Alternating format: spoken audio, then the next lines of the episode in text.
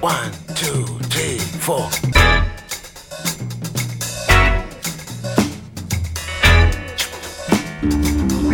Crazy Afrobeat. Radio Django, le grand direct, 18-19h.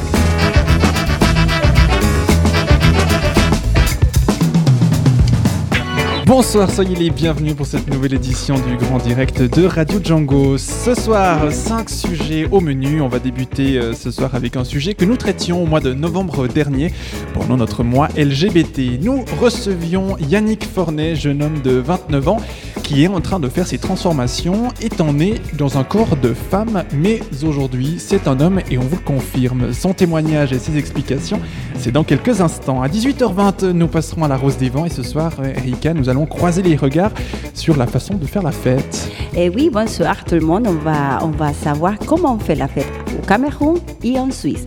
Et je vous assure qu'il y aura quelques surprises. Eh bien, on se réjouit dans une vingtaine de minutes. Et puis, euh, comme chaque mois, nous recevrons la rédaction de Voix d'Exil.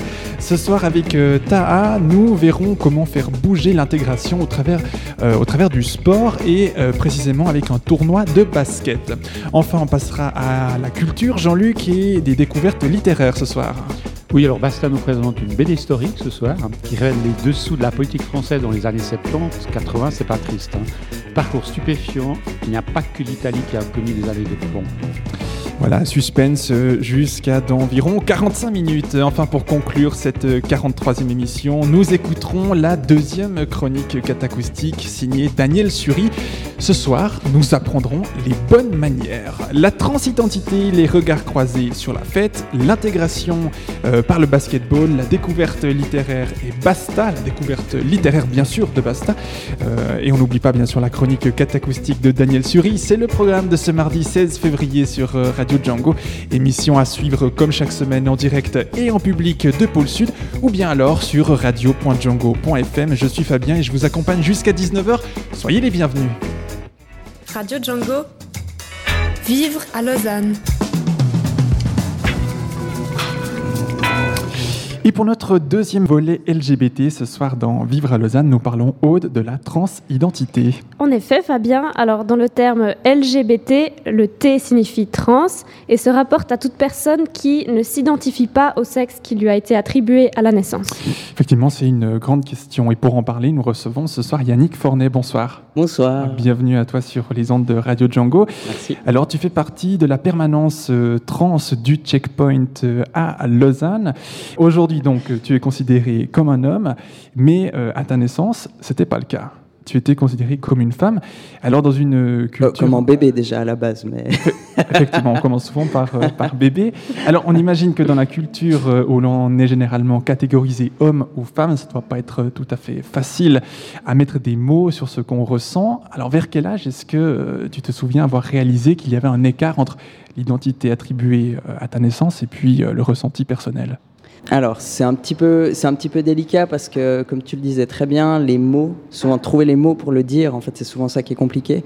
Je dirais que la- cette sensation là, elle est en tout cas pour moi, elle est présente depuis depuis un peu toujours. Euh, ce décalage après de là réussir à dire euh, est-ce que euh, non je ne suis pas une femme, je suis un garçon ou euh, ou l'inverse euh, ou je sais pas quoi, c'est déjà plus compliqué. Par contre cette sensation là, je dirais qu'elle a vraiment été présente depuis depuis euh, mes premières années, depuis 4-5 ans, où, où le genre commence à avoir une forme d'importance dans les relations sociales. Est-ce que tu as pu en parler avec ton entourage? Est-ce que tu as été écouté, compris à ce sujet? Alors, euh, j'ai pu en parler, mais beaucoup plus tard. Euh, alors, c'est pas que je ne pouvais pas en parler concrètement, c'est c'est plus que je n'avais pas les mots et que, honnêtement, j'ai pas forcément ressenti le besoin d'en parler avant. Parce que j'ai pu aussi vivre ma, ma personnalité, euh, on, va, on va dire j'étais euh, ce qu'on appelle un garçon manqué à l'époque, et euh, au-delà, enfin en tout cas au niveau de ma famille, de mes amis proches, ça ça n'a jamais posé problème. Donc je pense aussi pour ça que j'ai pas eu la- le besoin d'en parler si tôt. Voilà. À quel moment de, de ta vie tu as pu te dire ça y est, je suis un homme et puis vivre finalement pleinement comme tel? Alors, je pense que cette phrase, je me la dirai jamais. Euh, parce que je, je pense que je vivrai jamais mon genre complètement dans une case ou dans une autre. Après, ça, c'est très, très personnel. Euh, c'est à chacun de, de trouver euh, le genre justement dans lequel il est bien. Après, je dirais qu'il y a eu vraiment un, moment donné où j'ai senti que, euh, que je me sentais bien, que j'avais fait le bon choix, que, que je m'étais pas complètement planté de, de chemin.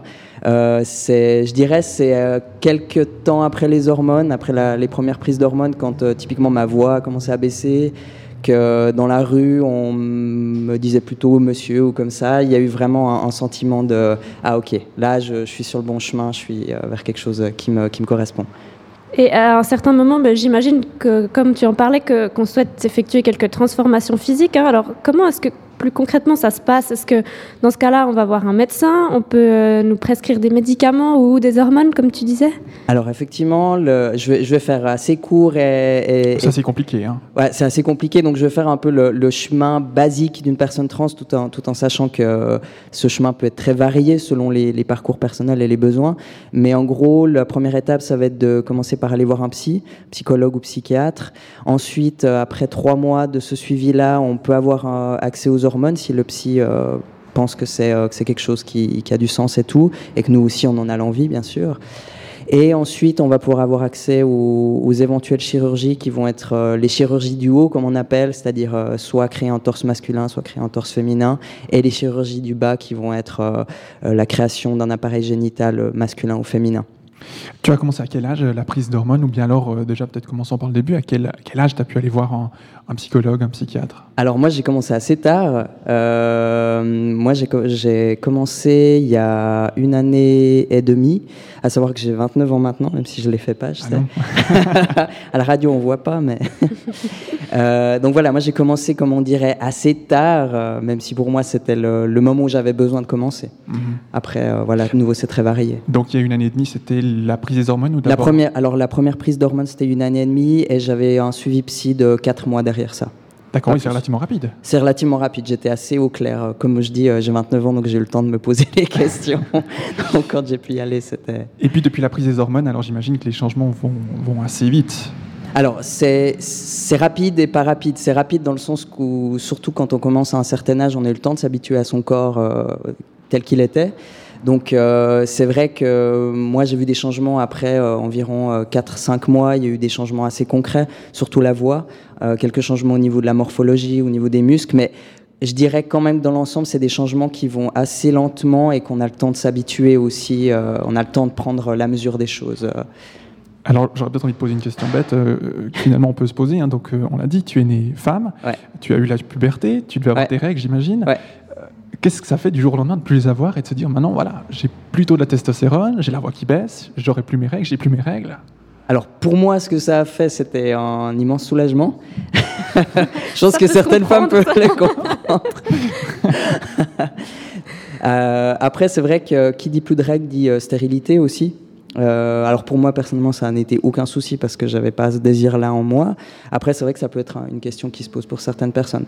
Mais c'est vrai qu'il y, a- eu quelque chose de, comme je le disais au début, j'ai vraiment eu cette sensation de faire le bon choix. Donc quand les changements sont arrivés, vraiment une forme de d'acceptation et de, de bien-être en fait avec ces changements-là. Et puis pour euh, les chirurgies supérieures, comme tu disais tout à l'heure, euh, c'est quelque chose que tu envisages, que tu as peut-être déjà fait que... Alors c'est quelque chose que, qui est prévu pour le 14 décembre prochain. Et puis alors, euh, au niveau juridique, aujourd'hui, est-ce que c'est possible en Suisse de changer de sexe sur ses papiers d'identité? Comment ça se passe? Alors en Suisse, on peut actuellement changer de prénom et de, et de sexe euh, au niveau des papiers d'identité tout ce qui est administratif en fait en Suisse. C'est possible. Après, je ne vais pas rentrer dans les détails parce que c'est en fait ce qui est compliqué, c'est que c'est cantonal. Chaque canton a des, des attentes différentes et des demandes différentes.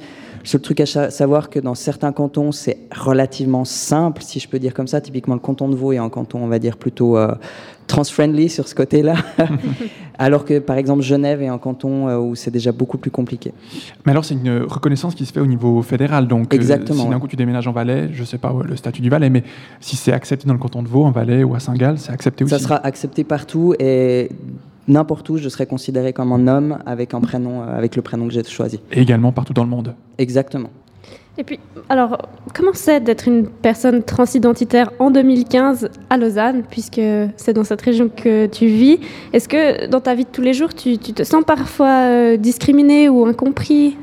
Alors, personnellement, j'ai pas eu beaucoup à vivre de discrimination. C'est vrai que j'évoluais déjà avant ça dans un milieu très LGBT, justement, très communautaire au niveau de, de cette, de, de cette communauté. Euh, déjà bien intégré, j'ai une famille très, euh, très ouverte sur la, sur la chose, des amis pareils. Donc, j'ai pas eu cette sensation-là. Après, je peux l'entendre de par mon travail, j'entends que c'est pas sain. Moi, je, je, je pense pas que mon expérience est la plus euh, représentative. Euh, après, très personnellement, euh, c'est pas toujours simple aussi. Il y a cette différence qui, est là et qui restera toujours là, et on l'a en soi, on, sait qu'elle est là. Et je dirais c'est ça pour moi qui, euh, avec quoi je dois vivre tous les jours. Est-ce que tu as le, sentiment qu'il existe assez de, prise en charge finalement pour les personnes qui sont concernées par la transidentité? Oui et non. Ça dépend qu'est-ce qu'on entend par prise en charge. Je dirais que le- c'est vrai que maintenant qu'il y, a, qu'il y a cette permanence qui existe là depuis euh, quelques années déjà, c'est un grand pas en avant. Après, c'est vrai que l'idéal, ce serait qu'il y en ait plus dans plus de cantons, parce que moi, je, fais, je rayonne sur toute la Suisse romande, sauf Genève, où il y a une autre assoce qui fait ça. Donc c'est vrai que j'ai des gens qui viennent du, du fin fond du Valais me voir. Tu nous disais en, en préparant cette émission que tu circules également dans les classes Mhm. Pour leur parler de la, la trans-identité, entre autres. Exactement, ouais, je fais, de la, je fais soit de l'accompagnement pour d'éventuelles euh, personnes qui, euh, qui décident d'assumer leur, euh, leur transidentité dans leur milieu scolaire, ou alors je fais de la, on va dire de la sensibilisation dans des établissements. Puis alors, de l'accompagnement de, de personnes qui, qui en sentent le, le besoin, j'imagine tu en vois de, de tout âge. Oui. Est-ce que ça commence de plus en plus jeune, peut-être, comme euh, tout a tendance euh, actuellement à aller plus jeune? Les premières relations sexuelles ont tendance à être euh, avant 18 ans, avant 16 ans même pour, certaines personnes. Est-ce que cette envie de d'appartenance identitaire change Est-ce que ça, se rajeunit? Bon, j'ai pas, pas non plus une expérience de 20 ans derrière, derrière moi pour pouvoir faire une, avoir une réponse très, très concrète, mais je dirais que ce que je peux voir, c'est que euh, effectivement, les gens sont assez jeunes. J'ai des personnes plutôt âgées, mais j'ai pas mal de jeunes. Moi, je verrais surtout que c'est, euh, on en parle plus, Mhm. et donc c'est les gens savent plus vers où s'orienter plus rapidement. Je dirais surtout ça en fait. Et pour une fois, la, la- la loi et le, comment dirais-je, le, le cadre juridique évolue euh, avec, avec cette cause, hein, puisqu'on disait que le- finalement, en une année et demie, hein, pour ton cas, ça, ça va vite pour faire des, prises d'hormones. Est-ce que c'est finalement une satisfaction quand même de se rendre compte que, euh, que la communauté suit? Alors, c'est un, un point de vue. Personnellement, je trouve que la, loi n'évolue pas assez vite. Enfin, ce qu'il faut bien se dire, c'est que euh, là, moi, je parlais du canton de Vaud. Il y a pas mal d'endroits où c'est plus compliqué. Euh, le gros problème qu'on a au jour d'aujourd'hui au niveau de la loi euh, par rapport à toutes ces questions de la, de la transidentité, c'est que on n'a pas de, il n'y a pas de, c'est flou. C'est-à-dire que d'un canton à l'autre, on va avoir des directives différentes et ce qui peut, ce qui peut, on peut avoir des, euh, des grosses euh, injustices, si on peut appeler ça comme ça, d'une personne à l'autre. Pour des personnes, ça va se dérouler très rapidement et très simplement. Pour d'autres, euh, ça va prendre 2-3 ans avant de pouvoir avoir accès à, à, certaines, à certains traitements ou autres. Alors, dans ton cas, ça allait relativement vite Je dirais que c'était relativement vite. J'ai même euh, personnellement décidé d'aller un peu plus lentement que je. Ça, typiquement, j'ai pas encore fait mes changements officiels au niveau état civil et tout ça. Mais c'est un choix. alors, alors justement, état civil, c'est intéressant. Euh, donc, comme tu deviens euh, homme, tu pourrais officiellement te marier avec une femme. Exactement. Je pourrais me marier avec ma copine. Voilà. Ah ouais. Comme quoi, ça suit quand même. C'est c'est beau hein, de voir que, la- que ça suit et qu'on puisse changer comme ça quand on se sent pas dans son, dans son corps avec la bonne identité. Voilà. Et puis, euh, voilà, au dernier point, peut-être qu'on souhaitait aborder ce soir. Oui, ben, quelques questions euh, pratiques peut-être, hein, puisque tu le disais, tu, tu assures une permanence au checkpoint Vaux à Lausanne. Alors, ben, bêtement, comment est-ce qu'on procède si on veut pouvoir en profiter? Alors, le plus simple, c'est de, c'est de me contacter soit par mail, soit par téléphone. Vous retrouvez toutes les, les infos, pour, euh, enfin, toutes mes coordonnées sur le, le site qui vous sera donné euh, à la fin. Et puis, le plus simple, bah, effectivement, c'est simplement de, de m'écrire en m'exposant très rapidement euh, qu'est-ce qui vous amène. Même moi, j'ai pas forcément besoin de beaucoup d'infos. Euh, tout le monde est le bienvenu. Je dis, c'est pas que pour les personnes trans, c'est aussi pour les personnes en questionnement. Il n'y a pas besoin de se dire je suis Mhm. trans pour venir. C'est même si c'est simplement une question que vous avez et puis que vous avez juste besoin d'éclaircissement, de, de pouvoir en parler à quelqu'un. euh. Et puis le deuxième truc important, c'est que ces rendez-vous sont gratuits, anonymes et confidentiels.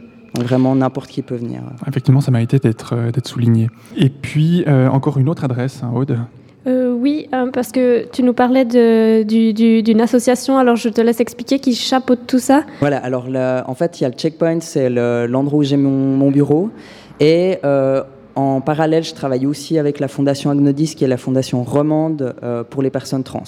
Donc euh, voilà, vous pouvez me retrouver sous ces deux chapeaux, euh, donc soit le checkpoint, soit la fondation Agnodis. Je travaille pour les deux. Donc au final, euh, toujours une même personne pour parler de, de ces causes, que ce soit par le biais du checkpoint ou euh, de Agnodis. Exactement. Et puis, euh, un dernier petit mot, si vous aviez euh, allez, euh, 20 secondes pour donner un message que vous avez envie de transmettre au nom de la communauté trans.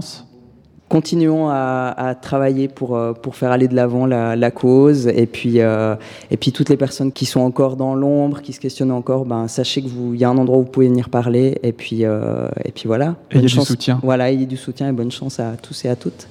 Eh bien, merci beaucoup euh, sur Merci ces belles paroles. euh, Yannick Fornet, voilà, je, je retrouve ton nom, j'ai un petit peu de peine. Voilà, Yannick Fornet, merci infiniment de nous avoir parlé, donc euh, euh, répondu déjà à nos questions sur cette question trans-identitaire et trans euh, plus globalement.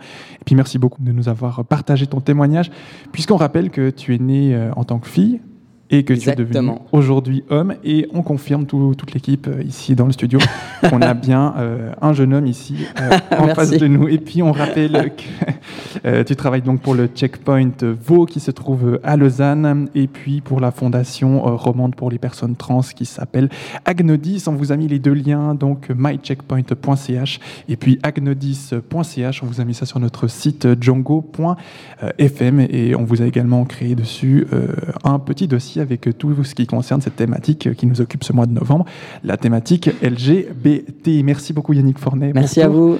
Et merci à Aude pour la préparation de ce sujet.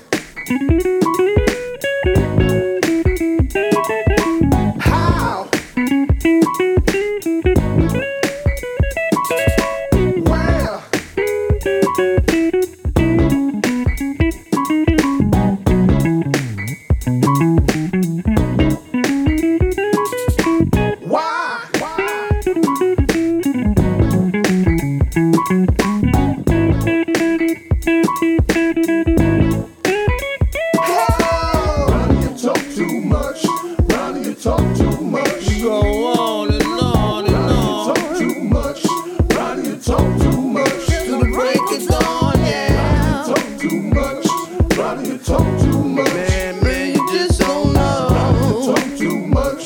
Ronnie, you talk too much. But I really gotta go. Now, where were we, baby? Another interruption. Let me go see who it is.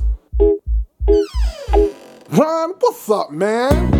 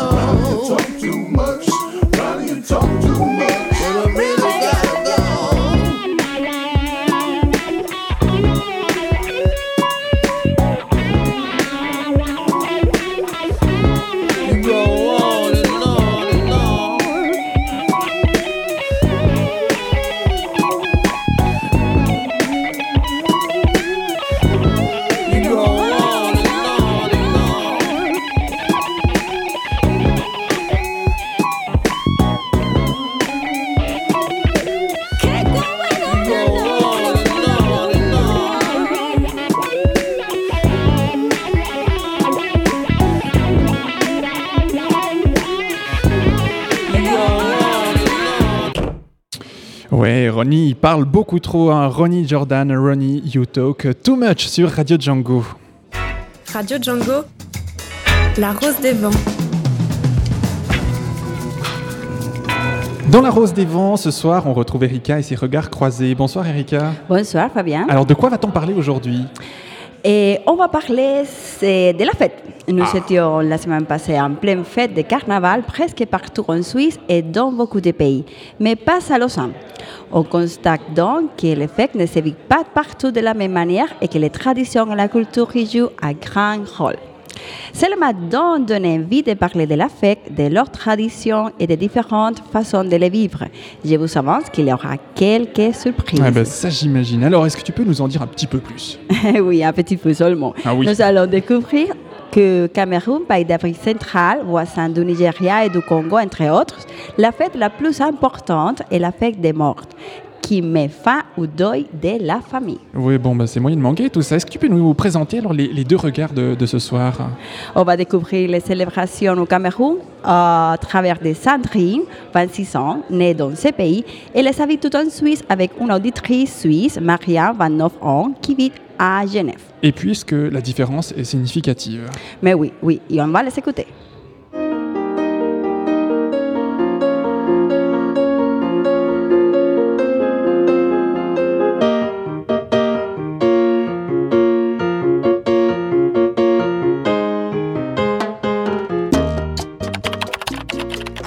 Sandrine, Âge 26 ans, Occupation? Bénévole à la maison du quartier, Pays d'origine? Du Cameroun. Enfant? Oui, une petite fille. Et puis, euh, loisir, euh, j'aime bien danser, faire la fête. Prénom? Marianne, Âge 29, Occupation? Ingénieur agronome. Vous avez des enfants? Non. Hobby? Les voyages, sortir, du sport. Euh, les fêtes familiales, hein, on a des, des funérailles, comme on dit, quand quelqu'un décède. Après quelques années, on fait, euh, en fait, on fait des morts, si, on veut.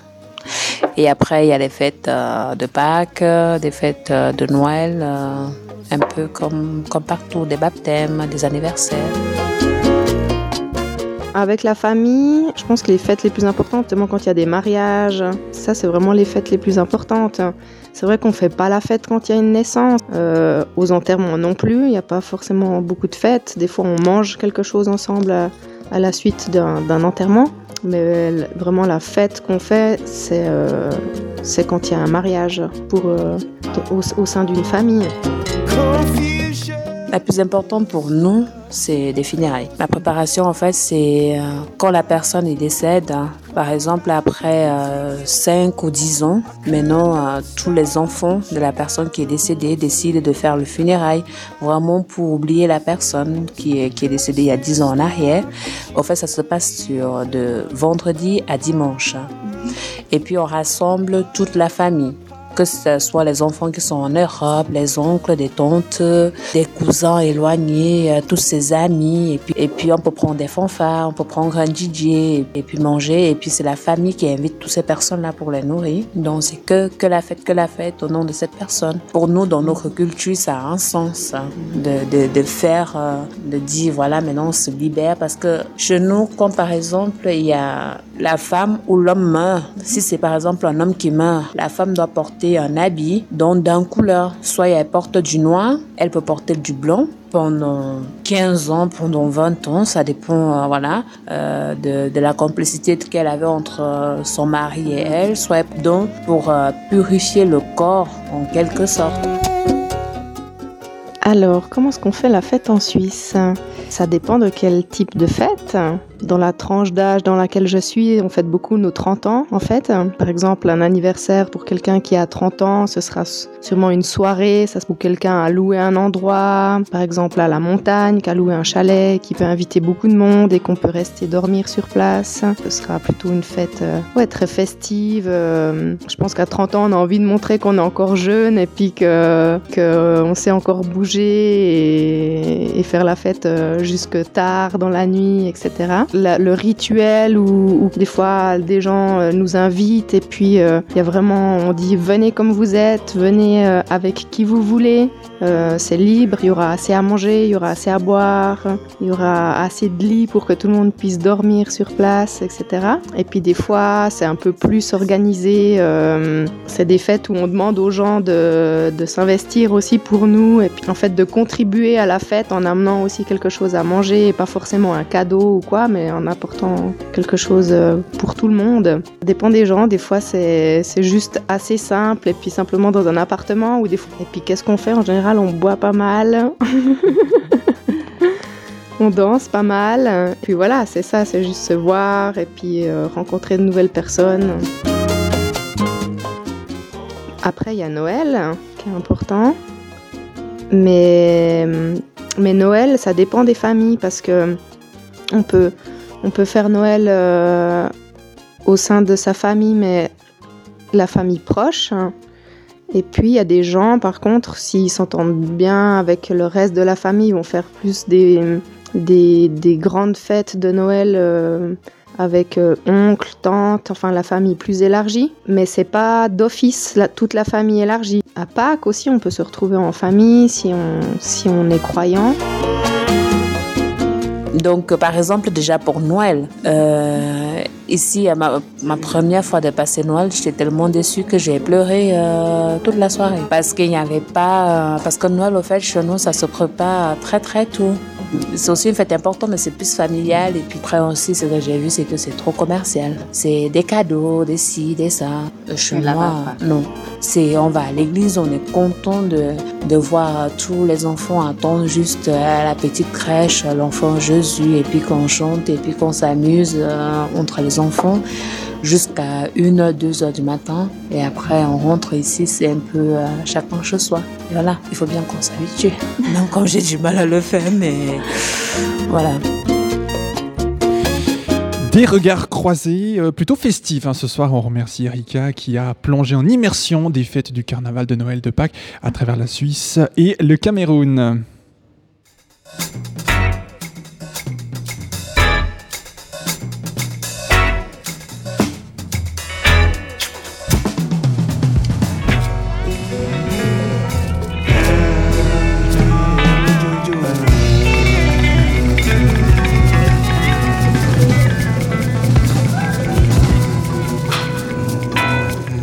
Deuxième sujet de la Rose des Vents ce soir, euh, et dans le cadre de leur formation, des étudiants de l'école d'études sociales et pédagogiques à Lausanne, plus connue aussi sous le nom de HESSO, euh, des étudiants donc euh, qui sont invités euh, et qui ont même organisé le module libre, et ils ont choisi un tournoi de basket avec des requérants d'asile du foyer des Bovresses et des jeunes du même quartier. Cette initiative visait à casser les préjugés et à créer des liens dans le quartier. Voix d'exil a invité Alice, Léonie et Julien Rueger, euh, tous deux étudiants à l'école d'études euh, sociales et pédagogiques, pour nous parler plus amplement de cette animation et euh, en cette in- institution qu'ils avaient pilotée en étroite collaboration avec les animateurs de la structure de jour des Bovresses de l'EVAM. Et ce soir, c'est avec euh, Taha. Bonsoir. Bonsoir Fabien. Alors, tu es rédacteur de Voix d'Exil et c'est toi qui reçois les deux organisateurs du tournoi, enfin deux des organisateurs du tournoi. Effectivement, nos invités euh, étudiants à l'ESP ont organisé ces tournois. Bonjour Alice Léonie et Julien Reger. Bonjour. On vous remercie de votre présence et d'avoir accepté de nous éclairer sur ces projets. On va commencer gentiment et je vais essayer de vous poser la première question. Pourquoi avez-vous choisi d'organiser cette rencontre avec les requérants d'asile du foyer des Bovresses et les jeunes du même quartier? Bah alors en fait, euh, Julien. euh, ouais. Alors c'est parti euh, d'un module libre en fait qu'on a choisi, animation en institution. Et il y avait des institutions partenaires, enfin qu'on a visitées. Et en fait, l'EVAM faisait partie d'un coup de cœur. En fait, Puis on était quatre étudiants à vouloir aller faire un projet là-bas. Et en fait, on a présenté quatre projets à l'EVAM et ils ont choisi donc le tournoi de basket en fait parce que c'était déjà un ça partait d'une demande déjà des requérants et, euh, et on trouvait ben, pertinent de, de- de proposer ça. Et puis euh, puis la volonté de l'EVAM c'était de pérenniser en fait euh, l'activité. Et ça, ça faisait Mhm. partie aussi euh, sur euh, la deuxième question, qui est pourquoi le basket? Voilà. Et pas d'autre sport, il y avait quoi comme autre sport qui était euh, prévu?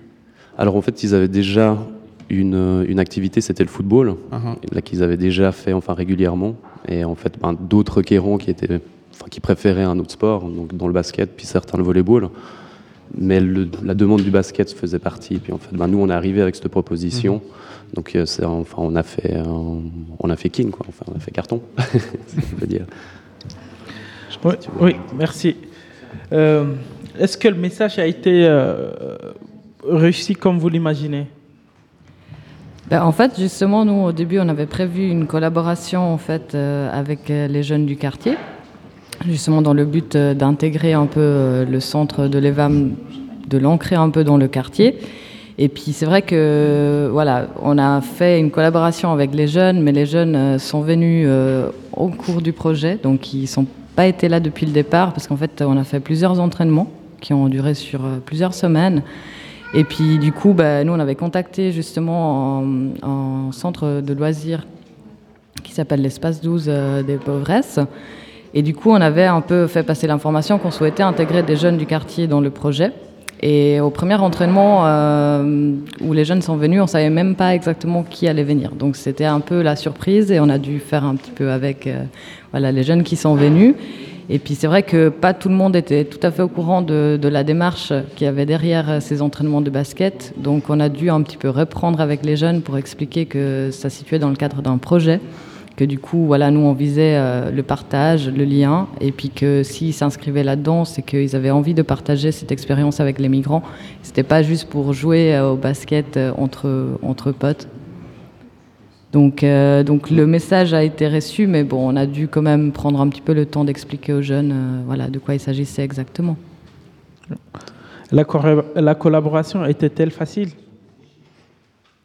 Bah, comme tu l'as dit, Alice, enfin, elle est oui et non, dans le sens, ben, avec les jeunes, c'était difficile parce qu'on les avait pas tous rencontrés préalablement. Donc en fait, on les a reçus ben, tels qu'ils venaient, puis après, ben, de, de créer le lien entre les requérants et puis euh, et eux, c'était assez difficile, ben, déjà par rapport à la barrière de la langue et aussi, enfin, l'intention qu'on mettait au projet derrière, en fait, parce qu'à la base, ben, c'est certes le tournoi de basket, mais c'était un peu une intention, un but final, mais le réel enjeu, c'était de créer un lien dans le quartier, en fait, et que, que, ben, de créer des, des- des liens entre les personnes qui y vivent. Donc, par rapport à ça, c'était pas si évident, en fait, par rapport à la durée qu'on avait, en fait, parce que c'était sur un mois. Alors, alors voilà, donc tu, tu le dis justement, un mois, euh, pour tout organiser, comment, comment ça s'est passé? Avec beaucoup de sueur. Bon, c'est en plein été, on peut comprendre. Mais- oui. Quelles, sont, euh, quelles, quelles- quelles ont été les phases du projet et sur combien de temps? Ben justement, le, le projet, il a duré environ euh, 7 à 8 semaines depuis sa conception jusqu'au tournoi. Donc il faut dire qu'au début, on a eu toute une phase euh, où on a dû euh, voilà, élaborer notre projet dans, dans la côté théorique plus des choses. Et puis pour euh, mettre en place les entraînements, le tournoi, etc., on a aussi dû euh, chercher les sponsors parce qu'on avait un budget qui était assez restreint. Au total, Donc- il y avait euh, eu combien de, enfin, de personnes qui étaient avec vous pour euh, diriger ces projets? Bah, on était quatre étudiants. Il y avait le, le responsable, enfin donc le professeur euh, du module, et euh, les, les, les responsables partenaires en fait des lieux, euh, euh, des, des, des, euh, des lieux partenaires en fait. Donc il y avait euh, Gilbert. euh, Enfin, ils- ils étaient trois animateurs sur euh, des le- l'EVAM, de exact- l'EVAM, ouais. ouais. Plus euh, plus nous quatre en fait. Mais, Mais- c'était. Vas-y. Mais c'était surtout nous qu'on a dû quand même un peu euh, piloter le projet, le Mhm. mettre en place et chercher les partenaires, euh, les espaces, les budgets, euh, le matériel, euh, voilà, tout Alors, ce qu'il fallait. concrètement, vous aviez besoin de quoi? D'une salle de sport pour, avec des, des- des paniers de basket, j'imagine, bêtement? On avait besoin d'une salle de sport, mais on avait aussi besoin du matériel pour que les requérants puissent faire le basket, parce Ah. qu'ils n'ont pas des habits de sport forcément, ils n'ont pas des chaussures adaptées. Donc on a eu un sponsor par une équipe euh, de basket qui nous a donné euh, donc des maillots et des shorts gratuitement. Donc euh, voilà, après on a pu acheter nous-mêmes des chaussures, des ballons. Et vous avez fait un long voyage en fait. Voilà, on était en, Est-ce que des relations se sont nouées? Ouais, je dirais oui. Après, c'est, euh, enfin, c'était quand même court. Et euh, maintenant, enfin, on on n'a pas pu les, enfin, les continuer. En fait, parce que c'était vraiment enfin, dans un cadre d'un module. Et après, ben, moi, ça m'arrive souvent d'en croiser encore ben, dans, dans la ville. Puis ben, de, enfin, de les saluer, de discuter un peu avec eux. Mais au-delà de ça, enfin, le lien, c'est pas plus créé, en tout cas avec nous. peut-être euh, avec certains jeunes, on l'espère. Du quartier, ils ont Mhm. compris euh, qui, qui étaient ces requérants. Ils sont forcément pas. Alors ça, oui, en fait, ben, au cours euh, de certains entraînements, en fait, on... enfin, moi j'ai été témoin de certaines discussions entre, entre les jeunes, entre eux. Euh, un jeune qui expliquait à un nouveau euh, que bah, voilà, enfin, le but du projet, c'est pas qu'on gagne ou quoi que ce soit, c'est de les faire participer, donc il faut leur faire des passes, etc. etc. Donc là, pour moi, c'était quand même un, un indicateur qui montrait que, que le message était passé, en tout cas pour eux. Mais je pense que ce qui s'est créé surtout, c'était une belle dynamique euh, entre les Mhm. migrants. Je trouve qu'il y a eu euh, beaucoup Exactement. de partage, beaucoup de solidarité, euh, parce que voilà, la langue, c'était aussi une barrière assez complexe, parce qu'il y a beaucoup de gens qui parlent pas le français ou l'anglais. Donc nous, on faisait des traductions en, France, en anglais, mais après, voilà, les migrants se traduisaient. Tout le monde entre parle pas anglais. euh, voilà. Donc Mhm. euh, il y avait toujours quelqu'un qui parlait mieux la langue, qui pouvait traduire en arabe, ou en érythréen ou d'autres langues. L'objectif, c'était de faire des équipes mixtes Exactement. systématiquement. En fait, le but, on voulait pas rentrer dans un, enfin, dans une confrontation, voilà, enfin, des euh, migrants vs euh, jeunes. Puis- Et justement, donc, ben, pour créer ce lien, c'était de, la- de la mixité. Et puis, est-ce qu'il y avait euh, une volonté de choisir le quartier des, des hein, si je ne me trompe pas? Oui, la volonté était géographique dans le sens que le centre de jour de l'EVAM est situé dans ce quartier. Donc nous, ce qu'on avait envie, c'était euh, de créer une nouvelle dynamique dans le quartier, parce qu'on on sait bien sûr que tout le monde dans le quartier est au courant qu'il y a un centre, mais Mhm, après, il n'y a mhm. pas forcément beaucoup de contacts, même si c'est quelque chose qui essaie de... C'est une structure qui essaie d'être ouverte sur l'extérieur. C'est pas toujours aussi simple. Donc euh, l'idée, c'était aussi que voilà, qu'il y ait une autre vision de ce centre, euh, qu'ils puissent rencontrer les gens, partager une expérience ensemble. Qu'aimeriez-vous nous faire partager grâce à cette belle expérience humaine? Il y aurait beaucoup de choses à dire, mais euh, je pense en fait la rencontre en fait par rapport au, euh, à travers le sport, je pense qu'on peut on, peut rencontrer quelqu'un, enfin au-delà des mots déjà. Puis je pense le, enfin ce qui peut être créé, la dynamique euh, est très importante. Puis là, je pense qu'on on casse un peu une barrière de, de- ben, des préjugés, et, euh, et je pense que ça c'est important. Et puis, euh, est-ce que pour l'avenir, vous avez d'autres objectifs, d'autres tournois qui sont organisés ou en passe d'être organisés? Ben, nous, en fait, euh, on a fait vraiment ce projet dans le cadre d'un module qui s'est Ah. terminé. Donc, euh, nous, on n'a pas ce projet en particulier, mais c'est vrai qu'une idée de l'EVAM, quand ils ont accepté ce projet, c'était aussi de pérenniser cette activité. Donc, de pouvoir continuer euh, des, des entraînements, euh, créer pourquoi pas une équipe euh, de basket, comme ça se fait pour le football, et qui puisse quand même continuer à profiter de l'activité. Le but n'était pas non plus qu'on fasse une activité à un moment donné, puis que nous on part, il y a tout qui s'arrête. Mhm. Ce serait aussi que cette, euh, cette activité, nous on a ouvert des portes. Euh, maintenant, ça serait bien que ça puisse euh, se poursuivre. en fait. Vous disiez que ça a duré entre 7 et et 8 semaines euh, pour la préparation, pour avoir une idée de votre travail, de votre implication dans le projet. ça s'est compté en plusieurs mois? En fait, bon, le module il a duré euh, trois mois, plus ou moins. Donc il y a eu toute une phase de voilà des visites des autres institutions aussi euh, qui étaient susceptibles de- où on pouvait faire des projets. Et puis après il y a eu toute euh, cette phase d'idées euh, après la mise en place. Et ça s'est fini euh, par le tournoi concrètement. Mais après voilà nous on avait aussi euh, voilà, tout ce qui est plus scolaire à faire euh, Mhm. par la suite. Bien sûr, alors du coup, euh, euh, du côté plus euh, scolaire, Alice Léonie, est-ce que vous allez pouvoir reproduire le même projet dans d'autres centres ou dans d'autres régions? Je pense à un projet qui pourrait tout à fait s'insérer dans une autre réalité. Euh, pourquoi pas et, justement, c'est ça que je trouve assez chouette aussi, c'est que c'est pas que pour cette stru- structure-là. Je pense que ça peut être intéressant aussi dans d'autres domaines avec euh, d'autres personnes. Pourquoi pas reprendre euh, l'idée Voilà, on aura l'occasion peut-être d'en reparler, suivant l'actualité de vos projets dans d'autres domaines, pourquoi pas Espérons.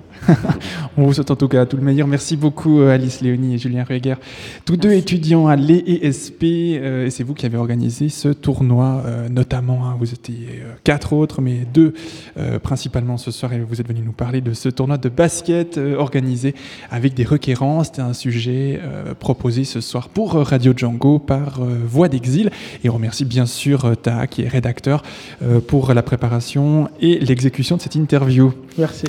Et puis euh, rendez-vous bien sûr sur le, sur le site de Voix d'Exil euh, pour euh, retrouver cette interview ainsi que euh, 400 autres articles, même plus, 400 articles qui sont, sont consacrés à la question de l'asile et à la migration en Suisse.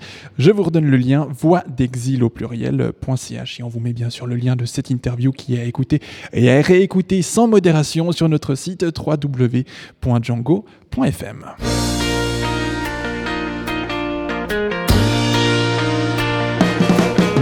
A girl that you might know. She's a friend, at least I tell you so. But it might surprise you to find there's something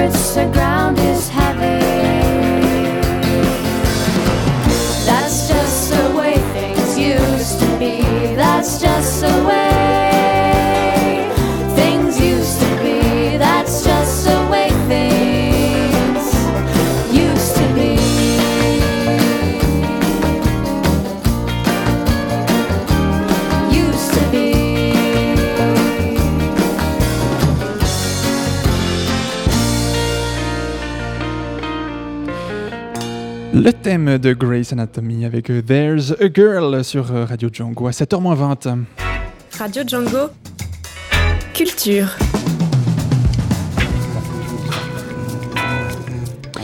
On démarre euh, une découverte littéraire avec toi, Jean-Luc. Bonsoir. Tu es allé à la rencontre de Bastard. Oui, alors comme, euh, comme chaque mois, on va découvrir un, un bouquin. Donc je ne vais pas parler du bouquin maintenant hein, parce que on en a Laurent après. qui va, il va détailler tout ça. donc voilà, il va participer à ça.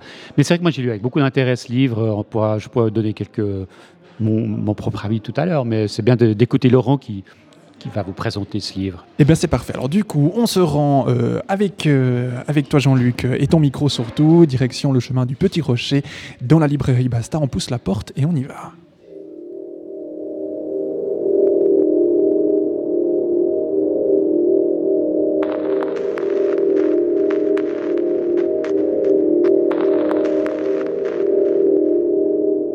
Alors aujourd'hui nous sommes à la librairie Basta, située au Petit Rocher 4 à Lausanne, en compagnie de Laurent, l'un des libraires. Bonjour euh, Laurent. Bonjour.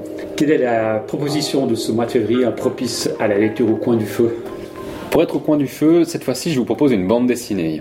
Je vous propose en fait une enquête journalistique. C'est une collaboration entre un grand reporter, ce faire de RTL, qui s'appelle Benoît Colomba, et euh, un auteur de bande dessinée qui s'appelle Étienne Davodo. Et cette bande dessinée, c'est paru chez, aux éditions Futuropolis. Ça s'appelle Cher pays de notre enfance. et c'est sous-titré Enquête sur les années de plomb de la Ve République. Joli paradoxe, hein, déjà dans le titre. Tout à fait. C'est une, une bande dessinée qui est très particulière, c'est c'est très étonnant. Moi, j'ai jamais lu un truc, euh, un truc comme ça. C'est tout à fait édifiant. Colomba et Davodo vont nous expliquer ce qu'est le SAC. SAC, c'est un acronyme pour Service d'action civique. Et c'est une association qui se crée au sortir de la Deuxième Guerre mondiale et, euh, un peu après pour en fait permettre la mise en place du, pouvoir gaulliste et surtout pour assurer son maintien, particulièrement pendant les événements de 68. Les gens qui le créent au début, c'est des camarades de De Gaulle, c'est des militaires, des gens assez haut placés, on va dire, qui ont une image assez respectable. Mais cette association, elle va, où, les gens ont une carte de membre euh, avec le petit drapeau français, ça fait très joli tout ça. Euh, ces gens vont participer à quelques coups de main, on va dire, pas très reluisants. Et pour faire ces coups de main, le SAC va avoir besoin de recruter des gens, des gros bras, des brutes, pour faire le sale boulot. Donc il y a un glissement de l'organisation. Il y a un glissement et en fait, c'est pas tellement un glissement, c'est il y a un maintien des deux couches. Il y a et une face présentable et une face très très crasse à ce service d'action civique, qui a d'ailleurs pas grand-chose à voir avec le civisme. C'est par exemple des gens qui vont aller tabasser des étudiants pendant les années 68, c'est des gens qui vont aller euh, faire des coups de main contre les communistes parce qu'ils sont pas du bon bord, c'est des gens qui vont aussi faire deux trois saloperies pendant la guerre d'Algérie, c'est des gens qui vont pas mal s'occuper de tout, de tout ce, ce formidable univers en France qui est la France-Afrique, qui vont s'occuper de faire voyager des mallettes d'argent, de maintenir des liens troubles avec les dirigeants sur le sol africain. C'est vraiment tout un monde. Est-ce qu'ils ont vraiment alors, des liens quand même avec le, le pouvoir politique, avec Alors, les ont- dirigeants, avec les ministres ou... Ils ont des liens énormes avec les dirigeants. Dans l'appareil politique français, beaucoup de gaullistes et descendants gaullistes ont leur carte du service d'action civique. Les gens payent une cotisation, une petite cotisation assez misérable d'ailleurs. Et puis ils servent de aussi ils servent de maintien de l'ordre par exemple pendant des manifestations. Ils, font des choses en fait que des militants de partis politiques feraient, mais toujours aussi avec euh, ces actions nettement moins reluisantes. En fait, on se rend compte que tout l'appareil politique et tout l'appareil judiciaire français est assez profondément infiltré ou gangréné par ce service d'action civique. Pas tellement infiltré parce qu'il n'est pas, il pas illégal. Il existe, il a une reconnaissance officielle, c'est une, une véritable institution. Mais ce qui est moins connu, c'est cette habitude de recruter des gens qui sont directement issus du grand banditisme pour faire des sales coups. C'est souvent des gens, par exemple, au, au tout début du sac, les, les- les gens qui se lancent dedans, il y a pas mal d'anciens résistants. Dans la résistance, il y a des drôles de courants qui se sont recoupés. Et il y a des gens qui vont devenir des gaullistes après, et puis il y a des gens qui vont devenir des, des truands. Parce qu'ils parlent des gangs lyonnais aussi qui ont pas mal d'influence à une époque par rapport à trouver de l'argent. Tout à fait, tout à fait. Une des, un des grands questionnements en fait de cette bande dessinée, c'est comment ce service d'action civique se finance à quoi sert l'argent de ce financement? Les deux auteurs, Étienne Davodo et Benoît Colomba, pour ça en fait vont nous en parler au travers de deux affaires judiciaires. La première, c'est le meurtre du juge Renaud. Le juge Renaud, c'est un juge lyonnais, une espèce de juge assez flamboyant, comme ça, incorruptible, une espèce de chevalier. C'est vraiment tout un personnage, hein. très engagé contre la lutte, la contre le- le banditisme à Lyon. Ce juge va se faire descendre parce qu'il commence à enquêter sur le casse du siècle, qui est le hold-up de Strasbourg, où ce qu'on pense être le gang des Lyonnais arrive à braquer une somme folle et l'argent est jamais retrouvé. Et le juge Renaud, lui, se penche sur ce, ce dossier. Il est en train de se douter gentiment que, en fait, l'argent n'est pas resté dans les poches du gang des Lyonnais, mais va partir dans les fonds du service d'action civique. C'est ce qu'on comprend. Et il va se faire descendre de 2-3 balles, sans qu'on retrouve d'ailleurs jamais les auteurs du crime. C'est pas élucidé, on sait pas, on sait pas exactement. On se rend compte que cet argent-là a probablement servi à financer l'ancêtre du parti qui va devenir l'UMP, qui va devenir maintenant les Républicains. Au travers de l'affaire du juge Renaud, ressortent clairement ces liens entre grand banditisme, monde politique et service d'action civique.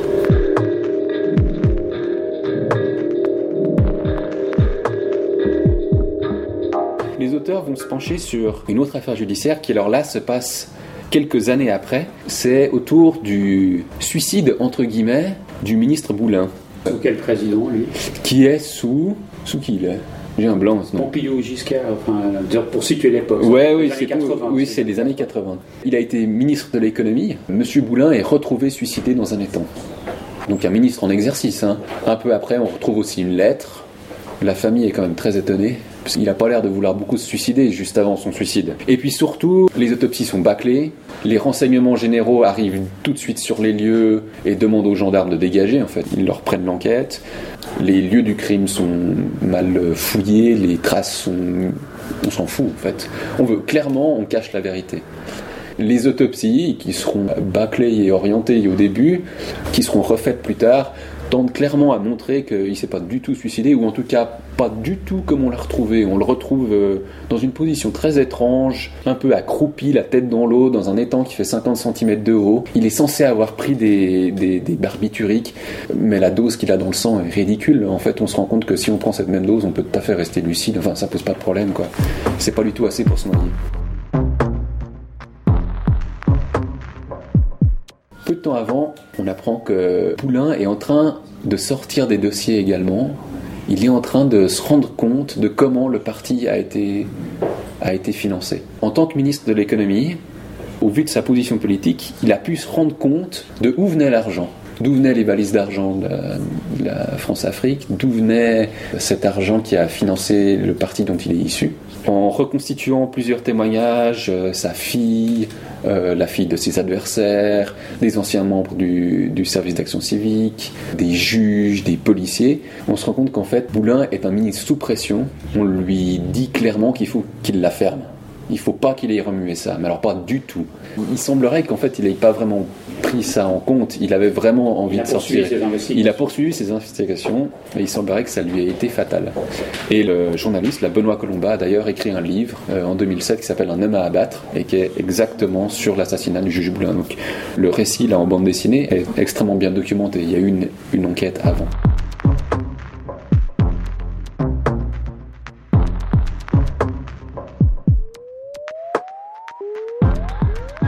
Choisir d'en faire une bande dessinée historique, de décrire ces événements de cette manière-là, qu'est-ce que ça peut apporter justement Euh, L'avantage de la bande dessinée, c'est que c'est un moyen très direct, très facile d'accès, je pense.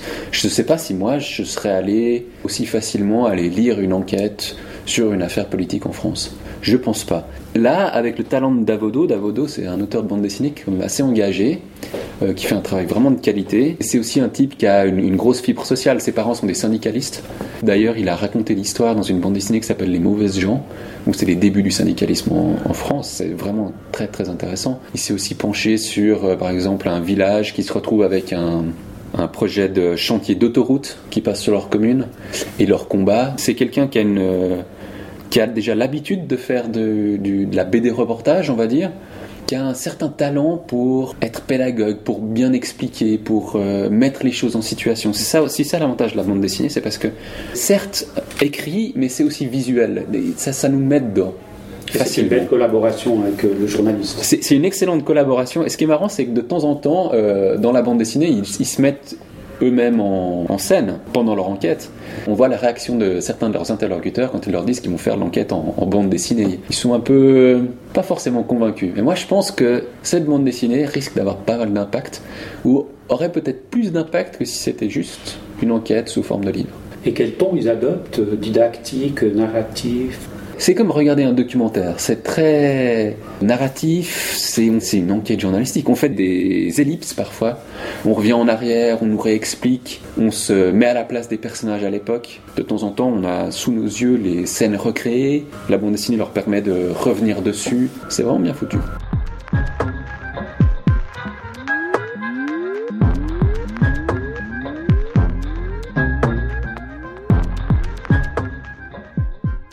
Nous rappeler le, le nom du titre une nouvelle fois Alors ça s'appelle Cher pays de notre enfance, enquête sur les années de plomb de la Ve République. C'est de Étienne Davodo et Benoît Colomba et c'est paru aux éditions Futuropolis. Alors merci Laurent pour cette suggestion. Euh, Nous rappelons que vous pouvez trouver ce titre à la librairie Basta, situé au Petit Reste 4 à, à Lausanne. Merci. Merci. Alors Laurent, lui, il a bien aimé ce, ce livre. Euh, Toi, Jean-Luc Oui, alors euh, moi aussi, hein, je l'ai vu euh, avec intérêt, beaucoup d'avidité, parce que c'est très très bien construit, le récit est très bien construit, le dessin qu'il porte, magnifique coup de crayon. C'est fascinant et un peu inquiétant de nager dans ces eaux troubles, mais Uh-huh. achetez ce livre, le vous pouvez le procurer donc euh, à Basta, Petit Rocher 4. Soutenez cette euh, magnifique librairie. Faisons-le, absolument. Tu nous rappelles le titre euh, et l'édition, euh, Jean-Luc Oui, alors Cher pays de notre enfance, enquête sur les années de plomb de la Ve République Mhm. chez Futuropolis. Voilà, c'est le titre. Voilà, tout est dit. Et puis rendez-vous à la librairie Basta, chemin du Petit Rocher 4, c'est à côté de Chaudron. Ils ont le bouquin, vous dites, voilà, vous avez entendu sur Radio Django, ils sauront de quoi il s'agit. C'est parfait. Merci beaucoup, Jean-Luc. Merci. Radio Django, 18-19h. Nous retrouvons avec euh, délectation une nouvelle rubrique catacoustique signée Daniel Suri. Des billets d'humeur et d'humour, tantôt grinçants, tantôt moqueurs, euh, qu'on retrouve régulièrement euh, dans l'événement syndical, l'hebdomadaire du syndicat UNIA. Aujourd'hui, dans les bonnes manières, il est question des dirigeants qui passeraient beaucoup de temps de travail à réconcilier les rapports entre employés de façon à ce que les entreprises marchent au mieux et bien entendu que les profits soient les plus substantiels Revoici nos chers personnages Rudy Saurer, secrétaire général de la MANIP, la mission d'action novatrice de l'industrie privée, et puis Christos euh, Constanti- Constantinopoulos dit CK, le chef du marketing. La chronique catacoustique de Daniel Suri. Les bonnes manières. Saviez-vous que dans les entreprises, les dirigeants passaient 13% de leur temps de travail, l'équivalent de 7 semaines par an, à raccommoder les rapports entre employés et affronter les conséquences de l'incivilité? Laissons de côté la question de la qualité du rabaudage et qui, de fil en aiguille, nous amènerait à nous demander si ces dirigeants ne sont pas aussi une source éventuelle de ces accros. Ce serait fait preuve de mauvais esprit. Attendons plutôt que la magie des chiffres opère, comme elle était présentement en train de le faire sur Ruedi Sorer, secrétaire général de la MANIP, mission d'action novatrice de l'industrie privée. Sept semaines par année, ça faisait plusieurs cours de répétition, ça. Incroyable de détourner autant de bonnes heures de travail pour des incivilités. Il fallait en tout cas que la manip échappe à ce gaspillage insensé. Évidemment, Christos Constantinopoulos, le chef du marketing, avec son franc-parler et ses manières de chef de commando en pleine opération secrète derrière les lignes de l'ennemi, froissait régulièrement quelques susceptibilités. Dans le feu de l'action, Bonaparte, quand il devait gagner, il devait être devant. C'est quand il a commencé à ne plus être devant qu'il a perdu. Il lui arrivait de laisser passer quelques noms d'oiseaux, fillettes, vanupiers, chèvres, tablard à saucisses, pour n'en citer que quelques-uns. Ça fâche, c'est sûr. Tutoyant tous ses subordonnés, il lui arrivait régulièrement de confondre leurs prénoms, ou de ne pas s'en souvenir. Chargé des réservations de l'événementiel, Marinette Ducré avait été rebaptisée successivement Marilène, Marie-Madeleine, Mauricette et Machinette, légèrement agaçant. L'usage pour le moins soutenu du téléphone portable chez Christos Constantinopoulos, dit CK, l'amenait à traverser les bureaux en tonitruant, lançant ses expressions favorites aux quatre vents. C'est pas compliqué, non? C'est quoi ces types de poules mouillées ou quoi? Dès comme ça, il y en a trois qui sèchent dans Galta. Agréable lorsque soi-même on était en négociation délicate avec un client mécontent. Le pire, toutefois, c'était son habitude de faire des blagues sur ses collaborateurs et collaboratrices qui ne savaient si c'était du lard ou du cochon. Humour ou message indirect. Rigolade ou mise en garde dissimulée. Marinette Ducré, appelée Ducrot pour le coup, se souvient aussi d'un moi je ne colporte pas de rumeurs, c'est pas comme un tel, lui il est tombé dans la marmite quand il était petit, même que c'est la marmite qui a eu mal. Ça n'était pas vraiment hilarant, mais qu'en déduire Qu'il fallait se méfier d'un tel Ou était-ce aussi et justement une rumeur? À peine crispant. Connaissant le goût de cas pour les blagues, certains en faisaient circuler à haute dose sur l'intranet, espérant s'attirer ainsi, sinon les bonnes grâces, du moins un peu de la bienveillance du bulldozer de l'Épire, Grèce continentale. Il aimait bien celle qui disait que les fières magnottes, Grèce méridionale, avaient déjà compté jusqu'à l'infini au moins trois fois, ou qu'ils savaient diviser par zéro. Celui qui les avait transmises avait eu droit à une généreuse accolade et une luxation de l'épaule. Tous les autres devaient se taper un flux permanent de gags plus ou moins drôles dans les messageries, déjà au bord de l'asphyxie, usant. Pour Ruedi Sorer, toujours sous le charme des chiffres, la démotivation du groupe guettait. Ne disait-on pas que 78% des salariés qui subissaient un comportement discourtois réduisaient leur engagement, 38% diminuant la qualité de leur travail et 25% transposant leur frustration au resco référence sur les clients. Il fallait donc traiter le KCK sans attendre. Mais comment? Les cours de courtoisie et de savoir-faire dispensés par cet ancien chef du protocole militaire, descendant de grandes lignées à particules, par exemple. Ou, pourquoi pas, ceux de la baronne de Rothschild. Ces cas jouant à la dinette chez Nadine, quel scoop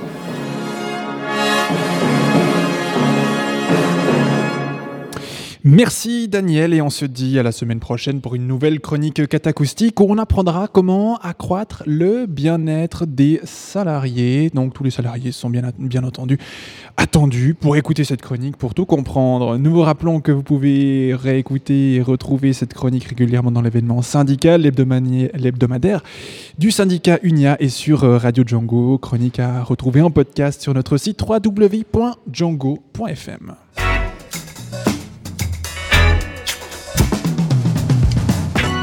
Cinq sujets au sommaire de ce grand direct, la transidentité, les regards croisés sur la fête, l'intégration par le basketball, la découverte littéraire avec Basta et la chronique catacoustique de Daniel Suri. C'était le programme de ce soir. Tous ces sujets sont à retrouver en podcast dès demain sur notre site www.django.fr. FM. La semaine prochaine, nous plongerons dans les nouveautés musicales avec Troc. Nous euh, verrons le portrait du mois signé Aline et le presse-papier de la revue de presse des migrants. Voilà pour ce qui est du programme qui est à suivre et à retrouver sur notre site django.fm et sur notre Facebook avec une petite recherche Radio Django. Je vous donne donc euh, rendez-vous mardi prochain à partir de 18h pour une nouvelle édition du Grand Direct. Édition en direct et en public comme chaque semaine de Pôle Sud et puis à écouter sur notre site radio.django.fm. Je vous donne donc rendez-vous la semaine prochaine et d'ici là, je vous souhaite une belle soirée à l'écoute de nos programmes. One, two, three, four.